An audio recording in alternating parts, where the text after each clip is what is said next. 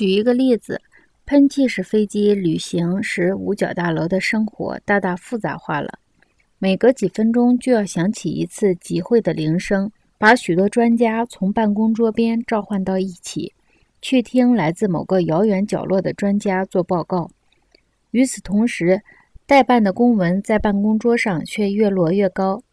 但是每个部门每一天仍在派遣人员乘喷气式飞机飞到天涯海角去搜罗、搜集、整理更多的资料和报告。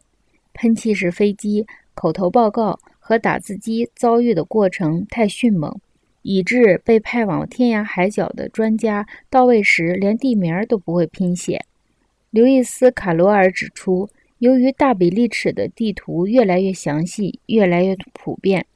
他们就趋于妨碍农业发展，激起农夫抗议。既然如此，为何不将地球本身当做一幅大地图使用呢？我们搜集资料的工作页已达到一个类似的时刻。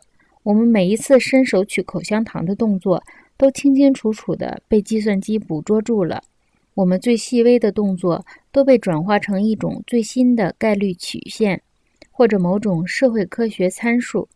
我们的个人生活和团体生活变成了信息加工过程，因为我们已经把自己的中枢神经系统放在身外的电力技术之中了。这就是解读布尔斯廷教授形象《美国梦怎么了》一书中使人困惑之谜的钥匙。